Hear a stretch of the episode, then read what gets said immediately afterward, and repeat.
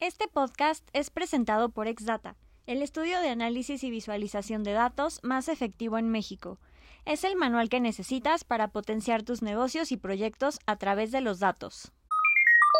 La función de un científico de datos ya existía, o sea, las regresiones lineares no son nuevas, ¿no? Lo que es nuevo es este acceso a esta gran cantidad de datos, a este poder de cómputo que ahora traemos en nuestros celulares, en nuestras computadoras. Sí. Entonces, que permite hasta cierto punto democratizar que el quién puede hacer más ciencia de datos y, bueno, con, con herramientas inclusive como DataIQ, pero hay muchas en, en el mercado.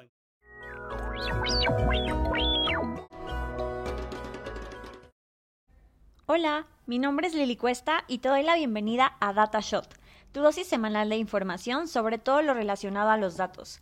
¿Cómo los utilizan las empresas? ¿Qué pasa con aquellos que no lo hacen? ¿Cómo su uso puede impulsar tu estrategia de negocios y más? Lorena de la Parra Landa, originaria de Tijuana, México, actualmente funge el rol de directora de Ingeniería de Soluciones en DataIQ. Bajo este título, Lorena lidera el equipo técnico enfocado en guiar a compañías y organizaciones en la compra de DataIQ. Antes de esto, Lorena trabajó como científica de datos en una consultora de ciencia de datos en Nueva York y como analista de monitoreo y evaluación en diversas organizaciones no gubernamentales. Del lado personal, la tía Lo disfruta de viajar, leer y participar en cualquier actividad física que le exponga a la naturaleza. Hola Lore, ¿cómo estás? Bienvenida a DataShot. Estoy emocionada de que después de un tiempo por fin, por fin logramos concretar esta charla. Así es. Buenos días, Lili. Encantada de estar aquí. Muchas gracias por la invitación.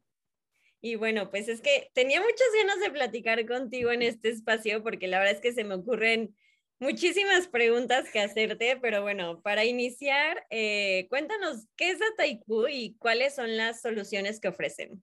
Ok, entonces, eh, DataIQ es una compañía francesa y ofrece un solo producto que se llama DataIQ también. Okay. Entonces, eh, y DataIQ, el producto, es una plataforma de analítica avanzada y tiene ciertas características muy especiales y me voy a permitir explicarlas eh, tantito. Entonces, es, es una plataforma end-to-end, es agnóstica, es colaborativa y tiene gobierno.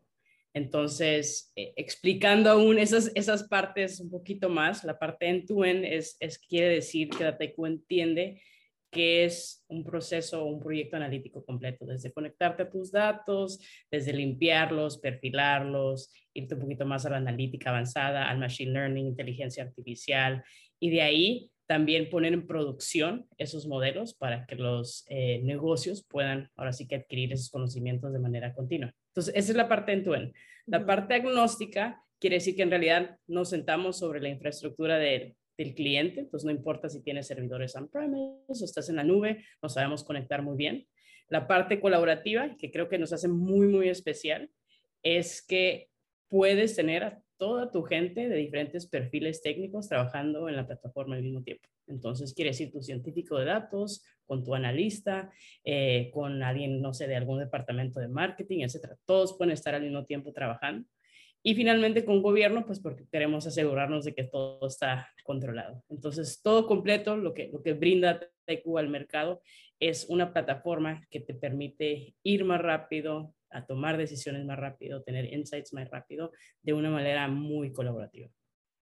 Ok, buenísimo. Sabes que sí es una plataforma integral y súper completa que abarca todas las necesidades de, de las empresas. Pero bueno, a ver, cuéntanos ahí tú qué rol juegas dentro, dentro de DataIQ como tal, como directora de Ingeniería en Soluciones. Dime si lo dije bien primero. Sí, sí, sí lo dijiste bien, efectivamente. Entonces, efectivamente, soy la directora de Ingeniería de Soluciones o Ingeniería de Ventas, como le dicen algunos, para Latinoamérica. Entonces, yo soy, y así se lo explico a mis amigos y a mi mamá, digo, yo soy la parte técnica de lo comercial. Entonces, cuando nosotros le tocamos la puerta a, un cliente o alguien nos toca la puerta porque está interesado en el producto, eh, existen dos partes, ¿no? La parte comercial que se encarga del, baile de negociación, como le digo yo, eh, pero también la parte técnica. Y la parte técnica consiste en básicamente entender en dónde está el negocio en ese momento, cuáles son sus dolores de cabeza, cuál es su stack, cuál es su infraestructura, eh, el equipo, cómo se colaboran, etcétera, para después poderles presentar en realidad lo que hace DataIQ y también guiarlos si es que es necesario por un proceso de evaluación. Normalmente, con este tipo de productos, las empresas pues quieren, quieren jugar con el juguetito antes de comprarlo. Entonces, nosotros los guiamos y ese es el rol de, mi equipo. Entonces, somos un poco comerciales, pero también tenemos un, lado y es nuestro lado más fuerte técnico que además, bueno, tenemos el acceso a recursos internos que nos apoyan en cuestiones de arquitectura, seguridad y otros temas. Entonces, mi rol es, yo soy la responsable en Latinoamérica de eso y tengo un equipo que me va apoyando mientras vamos ahora sí que entrando al, territorio latinoamericano, que es algo nuevo para Dataico. Ok, ok, muy bien. Y ampliando un poco más el panorama, eh, para introducirnos igual en el tema, ¿qué es para ti la ciencia de datos y, y tal cual, cuál es como un rol eh, del científico de datos o del analista de datos? Digo, ya sabemos que hay como diferentes perfiles, pero digo un poco a grandes rasgos. Sí, claro que sí. Ok, entonces, para mí la, ciencia de datos, y, creo que es una respuesta muy personal porque fui por la razón por la que me metí a ciencia de datos, creo que somos artistas de los datos. ¿Y eso qué quiere decir? Que, que entiendes entiendes a los datos o te interesan lo suficiente hasta, hasta cierto punto, te enamoras porque quieres entender la historia que te cuentan. Y el científico de datos no nada más se queda en ese lado de analista de descripción, sino quiere ir más allá, decir, ok, en base a lo que tengo, en base a la historia, ¿qué puedo empezar a voltear? Puedo empezar a voltear al futuro y qué puedo empezar a predecir. Y creo que eso es lo bonito de la ciencia de datos, es decir, con lo que tengo quiero empezar a pintar, esa es la, parte artística de lo que viene en el futuro. Este, en cuanto a los diferentes perfiles, te voy a platicar un poquito de, de dentro de DataIQ, porque inclusive yo empecé como científica de datos aquí en la compañía y mi perfil, o sea, o mi rol más bien era apoyar a las personas o los clientes que iban empezando con la plataforma. Entonces, teníamos un rol un poco de soporte técnico, es decir, yo te voy a enseñar desde cómo meterte a la plataforma, pero también te voy a acompañar con tus primeros casos de uso. Entonces, conociendo la plataforma y conociéndote un poco a ti, te voy a ir guiando. Y si necesitas a alguien con ese perfil, porque del otro lado existe un científico de datos, también tiene ese, ese perfil académico. Ahora bien, también dentro de la compañía se tiene gente que tiene ese perfil de científicos de datos para empezar a decidir qué otras capacidades le queremos ir agregando a, a, a DataIQ. Entonces tiene más como un lado de research. Pero compañeros que tengo por fuera, eh, digo, muchos compañeros que trabajan como científicos de datos, más bien se enfocan en esa parte del negocio, ¿no? El negocio tiene alguna pregunta y ellos tienen acceso a datos, entonces se encargan de hacer todo lo que platicamos en cuanto a la limpieza, en cuanto a conseguir los datos adecuados, en cuanto a modelar. Entonces, es muy interesante porque la, ciencia, la ciencia de datos creo que sí se ha dividido y se continúa a, dividir y muchas personas tienen el mismo título, inclusive aunque funcan roles muy, muy diferentes.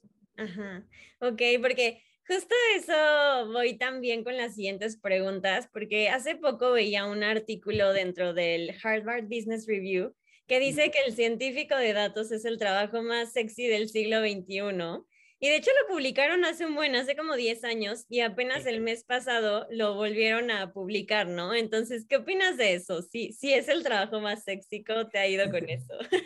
Sabes que yo vi ese artículo la primera vez que salió y fue una de las decisiones, fue una de las razones por las que decidí meterme en este mundo. Dije, ay, bueno, yo, yo, quiero, yo quiero meterme en este mundo. Este, y se me hace que sigue siendo importante, pero no es tanto creo que sea el trabajo, el título, la parte sexy. Creo que la parte sexy son los datos. Eh, y como estábamos mencionando, ¿no? O sea, eh, la, la función de un científico de datos ya existía. O sea, las regresiones lineales no son nuevas, ¿no? Lo que es nuevo es este acceso a esta gran cantidad de datos, a este poder de cómputo que ahora traemos en nuestros celulares, en nuestras computadoras. Sí. Entonces, que permite hasta cierto punto democratizar que el quién puede hacer más ciencia de datos. Y bueno, con, con herramientas inclusive como DataIQ, pero hay muchas en, el mercado, inclusive hay muchas cosas open source. Tú puedes ser un, científico de datos si tienes esa disciplina, tú, si, si tienes ese interés por meterte en esta parte de, de modelamiento. Entonces, no creo que sea el, el título, sino creo que son los datos que se continúan a expandir por nuestro mundo. Y, y, eso una vez más es, es, lo bonito. No creo que hemos llegado al momento en el que ya sabemos hacia dónde va a ir la ciencia de datos, porque lo vemos en industrias muy, muy avanzadas, pero también ya vemos que industrias muy pequeñas empiezan a utilizarlo. Lo vemos en aviación, lo vemos en las películas que vemos, lo vemos en la música, lo vemos en nuestros teléfonos, está en todas partes y es lo bonito que todavía hay mucha oportunidad de innovar y apenas vamos. Entonces, ese, ese título de científico de datos, ese título de analista avanzado, continúa a expandirse y es por eso que hay una demanda increíble en el mercado, ¿no? Porque quieres gente que pueda hacer ese rol, pero también que continúe empujando ese rol. Eh, y, pues creo que es lo, es lo bonito, ¿eh? Se necesitan esos artistas, artistas de datos. Exacto. Y es que también, digo, ahí me surge una duda, ¿no? Eh, la mayoría de las empresas sienten que deben justo tener científicos de datos en sus equipos, ¿no? Pero, ¿qué es mejor? O sea, ¿qué tan cierto es esto? ¿Realmente todo tipo de empresas necesitan esta área? ¿Es mejor tercerizarlo? Eh, ¿Cómo funciona ahí? Es, esa es una muy buena pregunta y, creo que voy a, voy a dar la respuesta de, creo que típica de a veces de un científico de datos, de depende, depende. Eh, porque te puedes decir, bueno, si tu empresa es de dos personas, quizás no seas, y, ninguno de los dos o ninguna de las dos tiene el interés de, meterse en, los datos y empezar a, modelar, pues tal vez no eres la persona, no es la empresa correcta para adquirir a una persona con ese perfil. Eh, pero creo que empresas sí empiezan a ver cada vez más el valor de tener a alguien con ese background, ¿no? Con ese perfil que entiende los números, que le gusta la computación, que le gustan los lenguajes, que quiere averiguar qué es lo que le están dando los datos para empezar una vez más a, voltear hacia el futuro. Eh, ahora bien, algo que DataIQ y que creo que hemos ido aprendiendo con los clientes es que es muy difícil encontrar a esos unicornios, como le dicen, ¿no? Esa gente que ya viene preparada o inclusive quizás ya tenemos a mucha gente que está saliendo de las universidades excelente, pero encontrar a alguien que tiene sus estudios y además 5, 10, 15 años de experiencia es, es imposible. Y escuchamos mucho, inclusive entre nuestros clientes que nos comparten, es que tu otro cliente me robó a mi mejor analista, mi mejor científico. Entonces, eso, eso lo escuchamos mucho, porque sí están buscando ¿no? Si tienen ese interés de encontrar a esa persona con, con esa, experiencia. Pero creo que estamos viendo un cambio muy interesante en decir, ¿sabías que en lugar de estar buscando y robando a la gente o a las otras empresas, ¿por qué no tenemos, tomamos esa, esa gente que tiene ese potencial, que tiene ese interés, que ya conoce el negocio, que ya conoce nuestros datos y lo armamos o lo armamos, ¿no? Le damos las herramientas necesarias para que ya sea cursos online o herramientas que los van guiando poquito a poquito para convertirse en esos científicos de datos. Y eso es lo que más me gusta a mí. Y, y tenemos eh, clientes que dicen, esa es nuestra estrategia, de aquí para adelante nosotros agarramos inclusive estudiantes apenas saliendo, los pongo como analistas y yo sé que en dos, tres, cuatro, cinco años ya van a estar en un lugar y aparte se convierten en, en, empleados hasta cierto punto muy leales, ¿no? Porque les estamos invirtiendo y les estamos dando el ownership, ¿no? De que tú estás creando este departamento, tú puedes ser el dueño o la dueña de, esta parte de, insights de negocios, de, analítica, etcétera. Entonces, eso es lo que a mí me gusta ver y lo apoyo y, creo que es de hecho el, mejor camino. Claro, y es que aparte, digo, hace poquito, por quien no sepa, eh, tuvimos la oportunidad de, de, platicar ahí en un foro de discusión en un evento que tuvimos y justo mencionábamos que, por ejemplo, al menos en México, creo que no hay una carrera como tal de, de científicos de datos, analistas ni nada, o sea, como que hay muchos cursos, bootcamps, este, workshops o no sé, otro tipo de, de, educación, a lo mejor continua, donde te puedes formar en eso, ¿no? Entonces también es complicado porque sí, justo creo que quien lo descubre como así muy joven, pues tiene oportunidad de hacer carrera en esa, en esa área, pero también hay perfiles muy diversos, ¿no? De que economistas, este, financieros, no sé. Así es, así es. Y creo que los mejores equipos que yo he visto de científicos de datos están conformados por equipos, por gente que viene de, diferentes perfiles. Eh, inclusive yo compartiendo mi historia, yo estudié una licenciatura en relaciones internacionales. Nunca pensé que iba a estar en este mundo. Tengo una maestría en, economía que sí me empujó un poquito más hacia, hacia, hacia los números. Y siempre me gustaron los números, ¿no? Siempre me gustó la eficiencia de los números. Entonces nunca estaba muy alejada, pero nunca pensé que me iba a meter en ese mundo. Y yo soy una de esas personas que hizo un bootcamp pero en realidad lo que aprendí aprendí trabajando con un equipo que me iba enseñando y esos equipos estaban conformados por gente que sí, teníamos quizás la persona que se aventó su licenciatura o maestría en matemáticas, pero no en ciencia de datos, era matemáticas por decir eh, avanzada. Teníamos algún estadístico y después teníamos a alguien que igual venía de negocios, pero le gustaban los números y poquito a poquito empiezas a crear este equipo que tiene una experiencia muy diversa y se forma algo muy, muy bueno, porque todos tenemos una manera muy diferente de ver los problemas, cómo los queremos explicar, eh, cómo, porque eh, eh, no hay que olvidar, ¿no? Efectivamente, como dijimos, la parte sexy a veces decimos, no, que el modelamiento, que el algoritmo y que hay que entrenarlo bien, etcétera. Pero en realidad todos estamos tratando de contestar preguntas. Y ese, ese, esa diferencia de paradigma de todos es muy importante para darle al, al negocio o, o, a la organización esa, esa, esa respuesta. Sí, y yo creo que también, por ejemplo, algo que en que nos enfocamos mucho en Nextdata, que igual tenemos como todo este tipo de perfiles diversos que mencionamos, es que pues siempre tenemos que tener un enfoque de negocios, ¿no? Como un retorno de inversión hacia las empresas, creo que en Data buscan lo mismo y pues ahí está como el punto focal, ¿no? Y está muy interesante tener ese punto de vista desde los de comunicación casi casi hasta los de finanzas y todos pueden dar como soluciones e insights muy importantes. Exacto, completamente de acuerdo, completamente de acuerdo y, y creo que es parte de lo que ahorita DataIQ quiere empujar. Antes teníamos un, un como un slogan, una guía más diciendo como Enterprise AI, entonces inteligencia artificial para las empresas. Y luego se pensó mucho que en realidad esa no era la visión, sino más bien el everyday AI, o sea, inteligencia artificial para todos, para todos los días, porque esa es la realidad en la que ya vivimos, ¿no? En la que quieras o no, eh, el hecho de que todos traigamos nuestro teléfono quiere decir que constantemente le estamos, estamos generando datos y esos datos pueden informarnos eh, en, en, cuanto a nuestras decisiones o pueden informar a compañías de, de qué ofrecernos o qué queremos, etcétera. Entonces, sí creo que es, es, es muy interesante hacia donde vamos ahorita en el que el democratizar, por utilizar el buzzword, democratizar la inteligencia artificial creo que de ahí vamos a salir una vez más muchos artistas y vamos a empezar a generar o utilizar la tecnología para tomar mejores decisiones. Sí, de acuerdo. Oye, bueno, cambiando un poco de tema, algo, algo que vengo esperando desde el inicio. ¿eh? No, es que me llamó muchísimo la atención cuando nos conocimos que tu estilo de vida siempre ha sido como muy nómada, ¿no? Como parte de tu rol es viajar por el mundo. Entonces, ¿a qué se debe esto? ok, eh, tal vez conviene o es mejor empezar por decir que siempre me ha gustado viajar, entonces desde muy, muy joven siempre he, viajado mucho, viví, eh, tuve la oportunidad de vivir en Bélgica en algún momento, viví en África del Oeste un rato, conozco demasiados, demasiados países. Entonces, explorar y vivir la vida me, me gusta mucho, ¿no?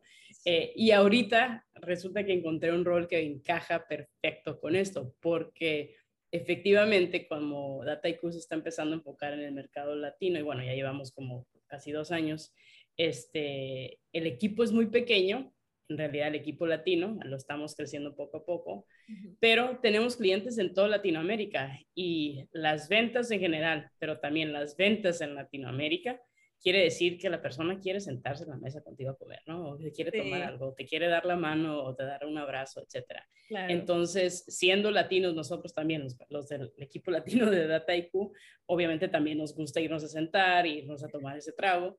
Entonces, estamos muy dispuestos a, a viajar. Ahora bien, yo, yo empecé con DataIQ hace dos años y medio y empecé, como mencioné, en el equipo de ciencia de datos. Luego, luego empezó la pandemia, ¿no? Entonces, en realidad, ahí estaba yo bien guardadita y en ese momento yo vivía en, en, Nueva York y ahí pasé los dos años. Pero en cuanto las restricciones empezaron a cambiar, yo ya había hecho el brinco a esta, a esta posición, además de soluciones.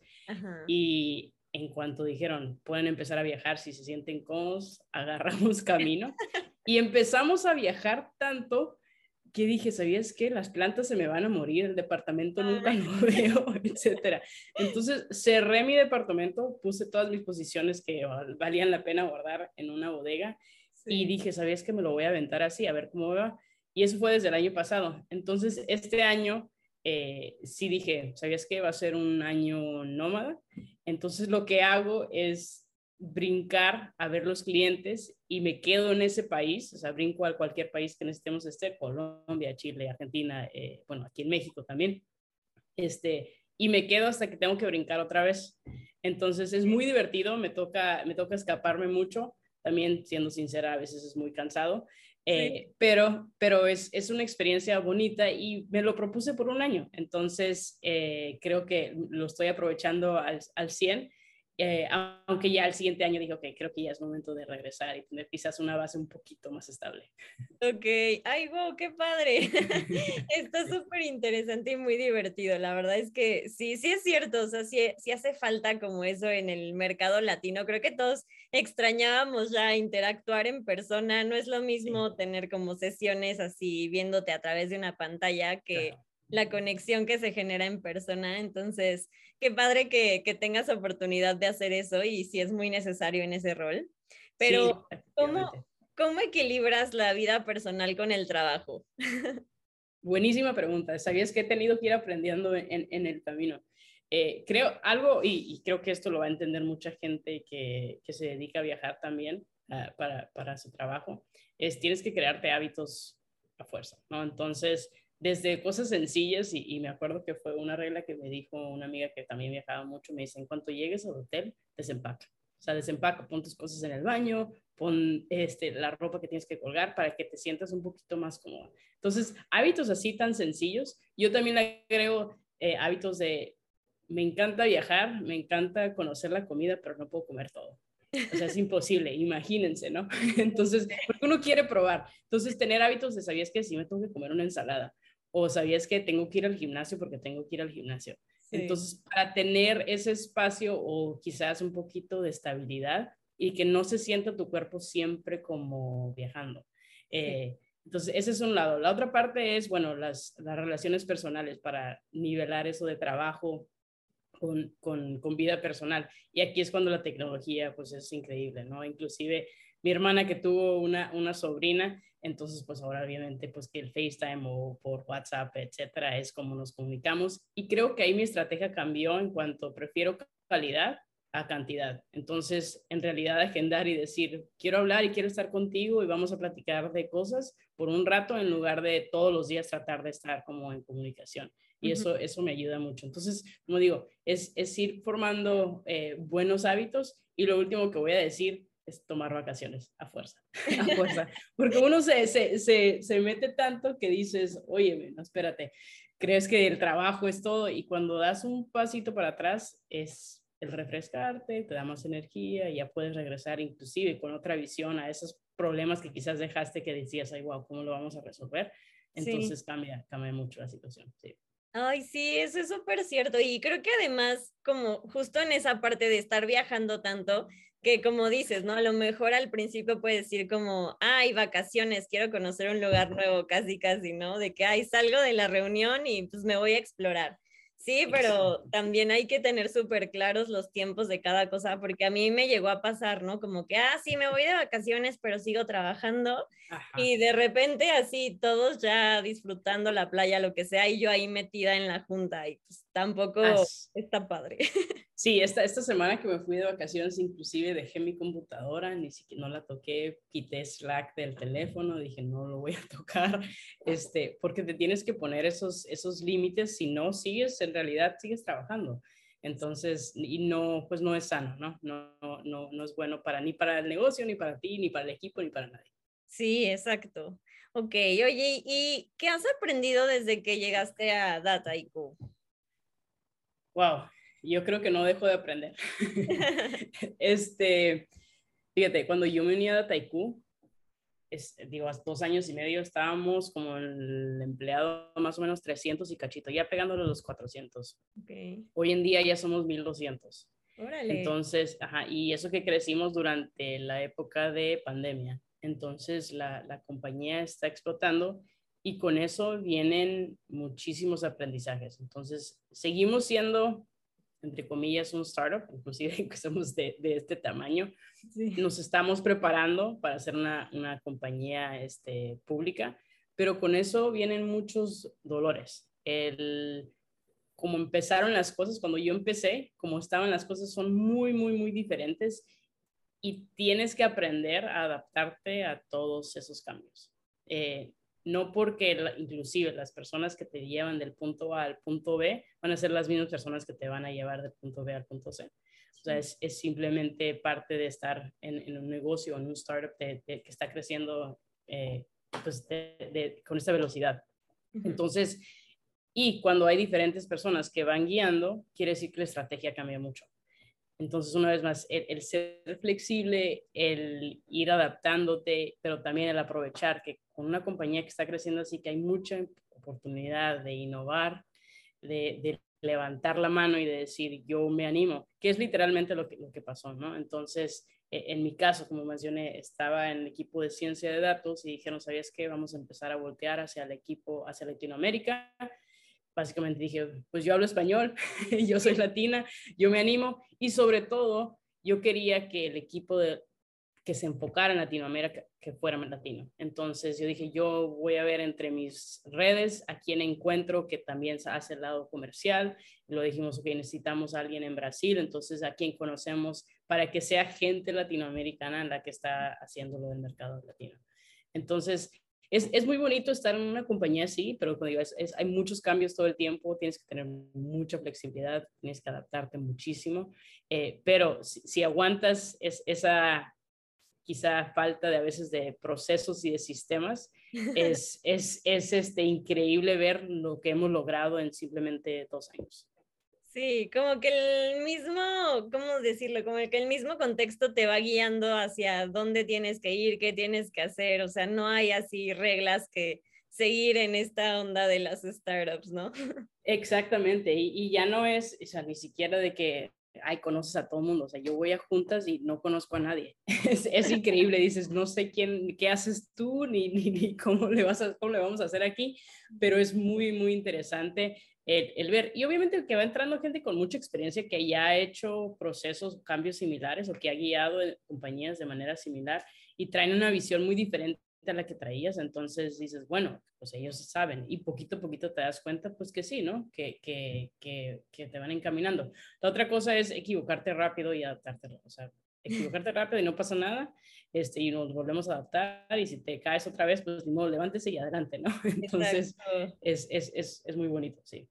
No, y sabes también que, por ejemplo, al principio cuando yo entré a Xdata, eh, le decía a Fer, ¿no? Uno de los founders, como, ay, es que a mí me da mucho miedo como el fracaso.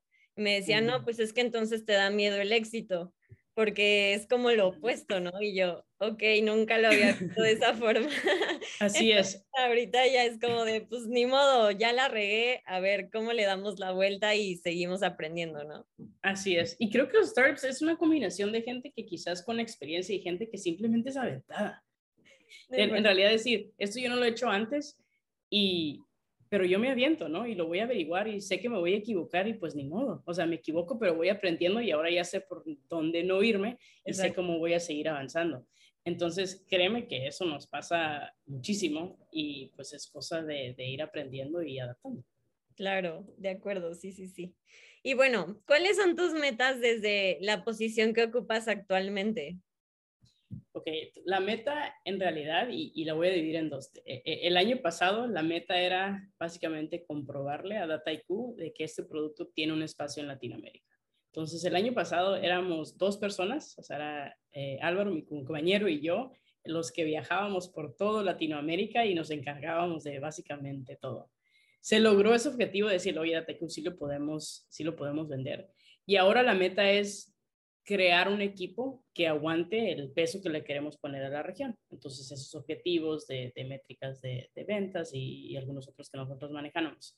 Entonces, esa, en eso estoy enfocada yo. El equipo está creciendo tanto que inclusive ya no puedo enfocar en todo, sino simplemente en esta área de soluciones de ventas.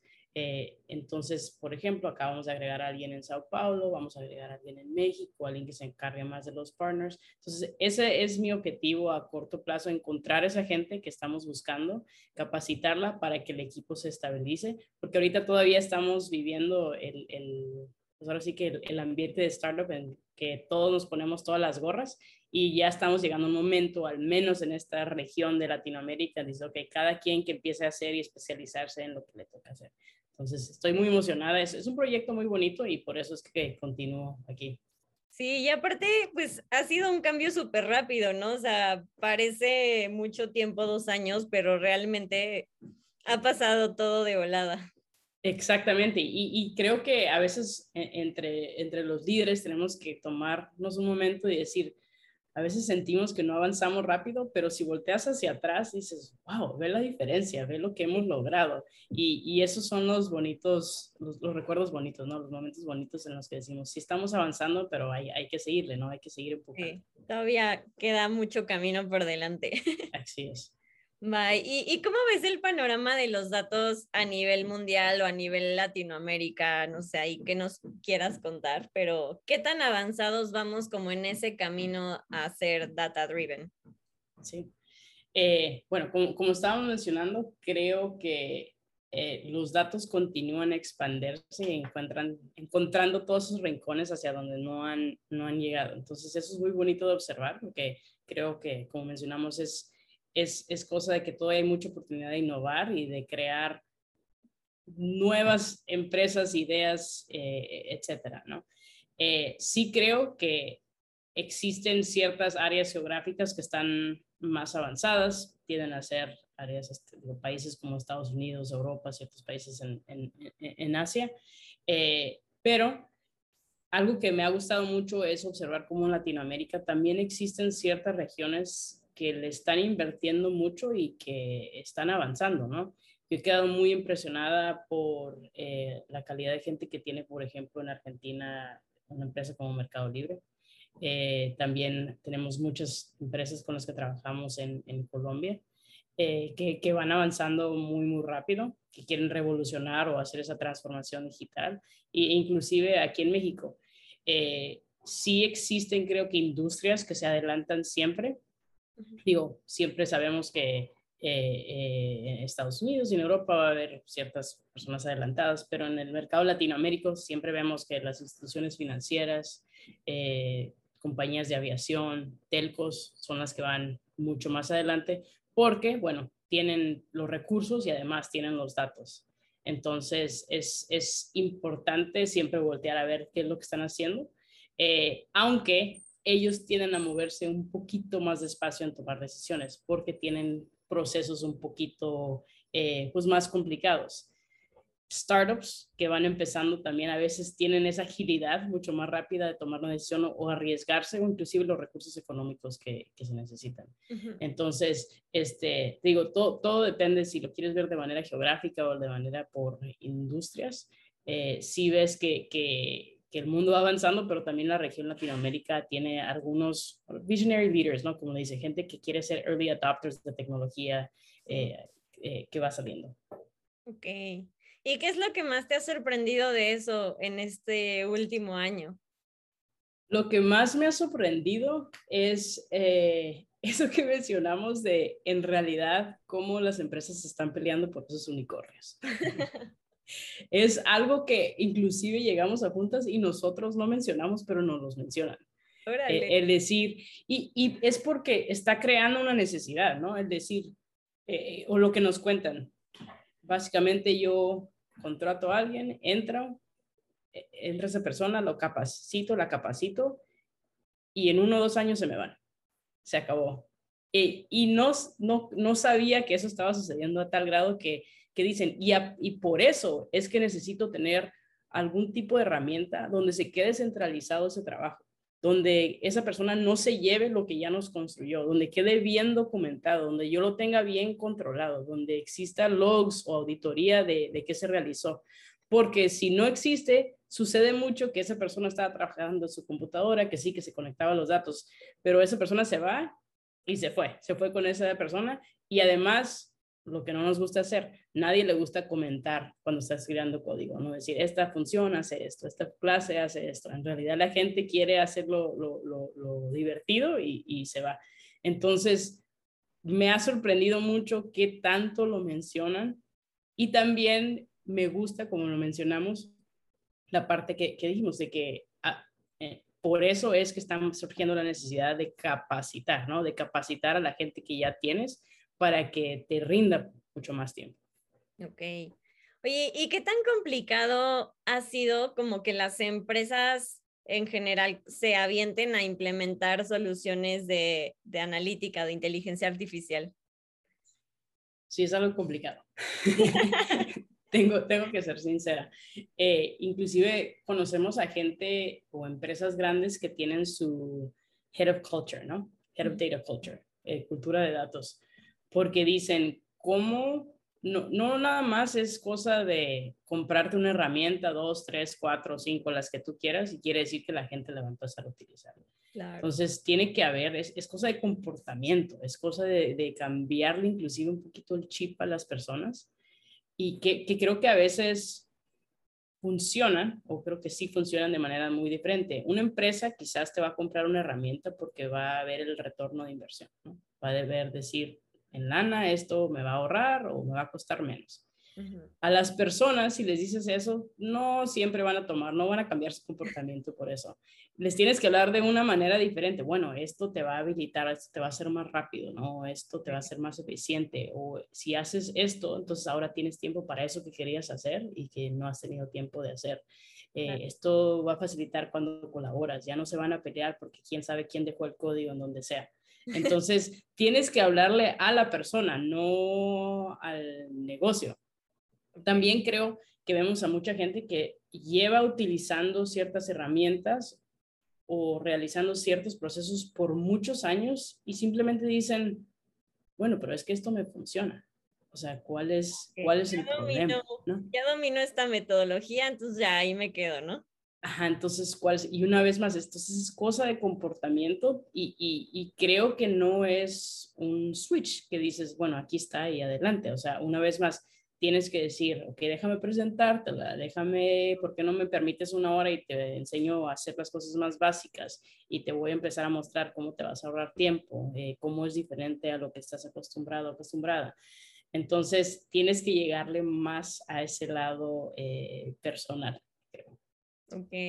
Oye, a ver, una duda ahí, técnica, bueno, no técnica, pero eh, por ejemplo, DataIQ eh, se adapta como a la empresa, ¿no? O sea, como que se personaliza o, o, al revés, la empresa se adapta a, la plataforma. Creo que DataIQ invita a gente de diferentes perfiles técnicos a trabajar como les gusta trabajar. Okay. Entonces, si tú eres alguien que te gusta codificar, adelante puedes codificar, no te vamos a limitar lo que puedes hacer por fuera, lo puedes hacer dentro, solo que al dejarlo dentro, pues trae ciertos beneficios. Eh, ahora bien, también, si eres alguien que dice, a mí el código no me gusta, ni me interesa, yo quiero utilizar mi mouse, de hecho estoy acostumbrado, vamos a decir, a un Excel, no hay problema. O sea, sí vas a tener que aprender a hacer cosas un poquito diferente, pero no tienes que utilizar código. Entonces, hasta cierto punto nos adaptamos al perfil de las personas. Lo que sí es que sí invitamos también a cambiar el proceso en cómo se trabaja. Porque antes, lo que suele suceder mucho, lo que vemos mucho es que la gente trabaja en silos, trabaja en equipos. Entonces va por separado y cada quien tiene su repositorio, sus folders o sus datos. Eso es muy, muy común. Al traer una herramienta como DataIQ, que bien está invitando a esos diferentes perfiles, también te estamos diciendo, sabes que ya no tienes que pasarle ese documento, ya no te lo tienes que enviar, porque todo el mundo tiene acceso y todo el mundo puede hacerlo al mismo tiempo. Entonces, si eliminas esas barreras, es cambiar el proceso, es cambiar cómo trabajas completamente. Y, y, eso es, es, es muy bonito una vez que la gente lo entiende y lo cree, dice, ah, ok, ahora sí, ya entendí. Entonces yo puedo hablar con mi COE al mismo tiempo, pero yo puedo adelantar mucho y esa persona puede venir a revisar en cualquier momento, no me tengo que esperar, yo puedo ir por mis datos, es muy self-service, no tengo que esperar que el equipo de ingeniería de datos me los pase, o sea, yo puedo ir por ellos y me tienen quizás restringido, restringida, dependiendo, eh, pero puedo ir avanzando y no tengo que esperar porque no estamos divididos. Claro, ok, ya, ya, ya, súper bien. Bueno, y ahora sí, ¿qué es lo que más te apasiona de lo que haces? creo que, mira, nunca pensé en mi vida que yo iba a estar como en el equipo de ventas, porque técnicamente estoy en el equipo de ventas, aunque soy la parte técnica. Eh, pero me apasiona muchísimo pensar en estrategia, en cómo ir avanzando en el territorio e inclusive cómo ir avanzando con, con un cliente. Y creo que aún más es el trabajar para la región latinoamericana. Creo que desgraciadamente sí se tiene mucho a veces la concepción de que vamos eh, muy rezagados, que vamos muy, atrás. Y efectivamente en algunas áreas sí, pero creo que a mi equipo y a mí nos apasiona mucho decir, somos latinoamericanos, sabemos el capital humano que existe, sabemos que la región puede y necesita también herramientas como eso. Entonces la queremos traer, ¿no? La queremos, queremos que estar aquí presentes. Y, y, me encanta el hecho de que estoy en juntas con clientes y, y, con clientes siempre tienes juntas muy diferentes, ¿no? En ocasiones es escucharlos, en ocasiones es explicar, pero siempre hay una junta en la que alguien eh, literalmente ves como si se prende el switch, dicen, ya entendí. Y ese momento es mágico, es, es, es increíble cuando dicen, me estoy empezando a imaginar que las cosas pueden ser muy diferentes. Sí. Y, y, buscar ese momento es, es muy bonito para, para nosotros. Ok, ay, qué padre, sí. ¿Y, ¿Y cuál es el proyecto del que más te enorgulleces? El proyecto en el que más me enorgullezco, creo que es el que estoy haciendo ahorita, es, es este, y, y, te voy a ser sincera, ¿no? Una, vez más, nunca creí, creía que, iba a estar en, la parte de, de, ventas, entonces se presentó la oportunidad de DataIQ por ser un startup, decir, vamos a hacer Latinoamérica, y yo dije, yo levanto, yo levanto la mano, pero no, esto no es algo que nunca, no lo había hecho antes. Entonces, se está generando el camino y el proceso eh, mientras el tren ya está en marcha. Entonces, de este proyecto es el que estoy aprendiendo más, en el que más me he equivocado, en el que más me enorgullezco, es, es, es todo ahorita. Entonces, y sabemos que es un proyecto de, de varios años, eh, que bueno, va a llegar quizás en dos, tres años un momento de volver a reevaluar cuáles son los siguientes objetivos, pero ahorita estamos poniendo básicamente las bases y es, es, es muy emocionante. Qué padre, y sí, súper satisfactorio. Sí, así es. Bueno, y para cerrar este podcast, pues vamos a pasar a la sección de preguntas concretas, que son tres preguntas que le hago a todos los invitados. Y bueno, ahí las respuestas pueden ser tan amplias como tú prefieras. Entonces, la primera es, eh, sabemos que se aprende más de los errores que de los aciertos. Entonces, ¿cuál es el error del que más has aprendido? Que aunque trabajemos todo, se resume en relaciones personales. Entonces, creo que uno aprende más, no tanto de las decisiones, sino de las relaciones personales, tanto dentro como fuera del trabajo. Eh, el, aquí hablamos mucho en ocasiones de de intentar no tomarse las cosas personalmente, eh, porque las decisiones de negocio a veces se hacen eh, por, por, el negocio.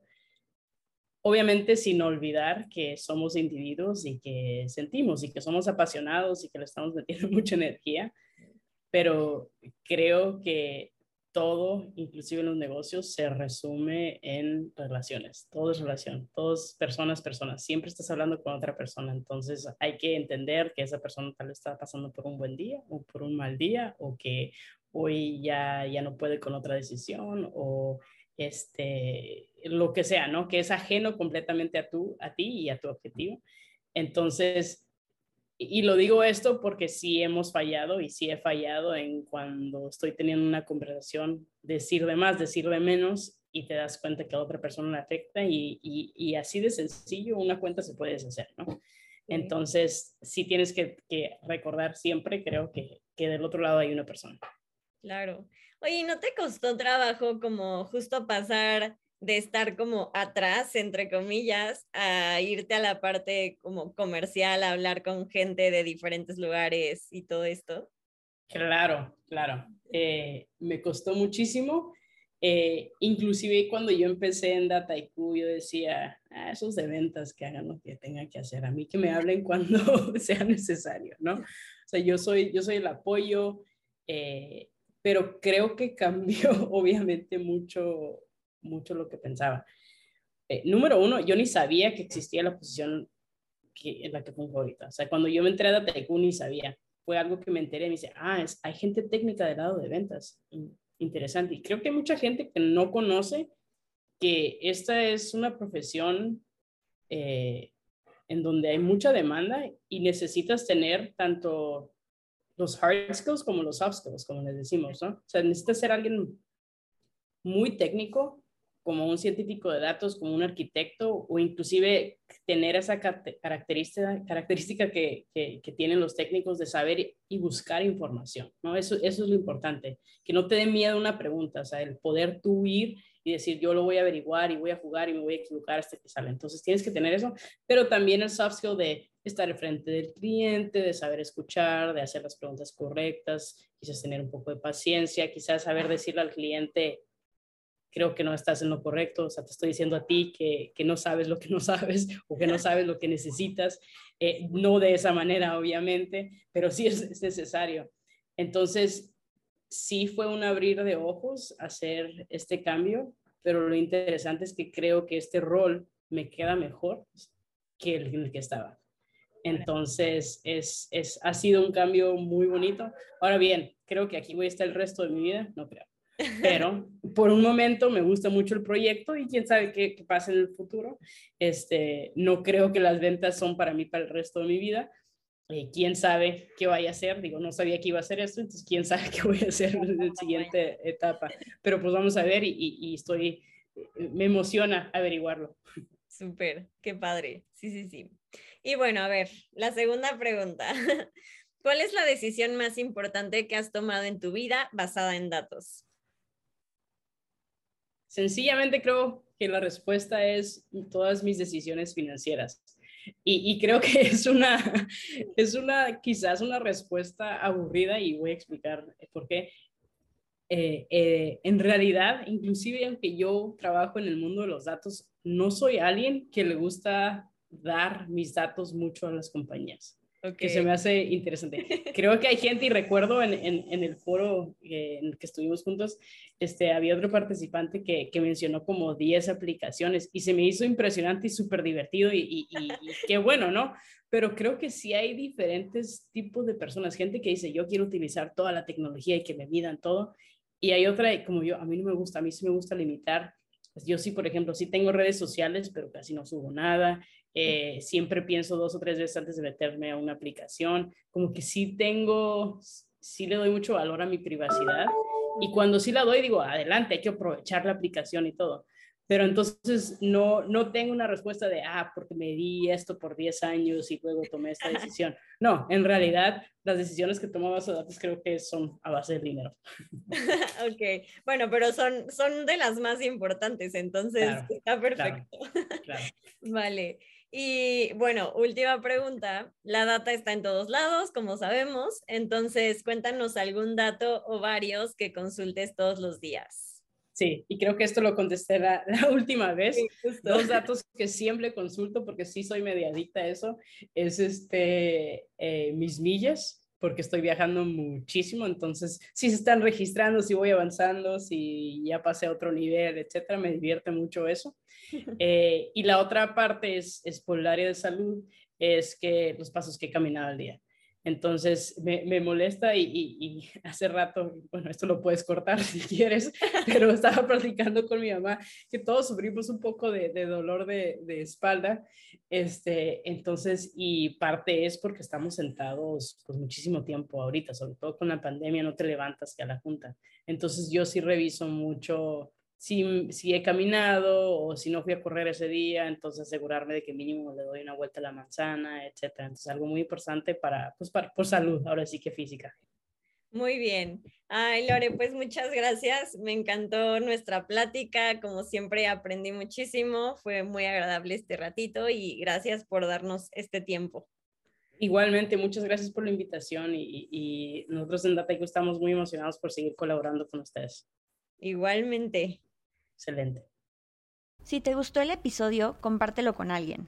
También sigue Datashot en Spotify y califícanos con 5 estrellas para que más personas nos encuentren y podamos tener nuevos invitados. Eso es todo por hoy. Yo soy Lili Cuesta y sigamos transformando datos en activos.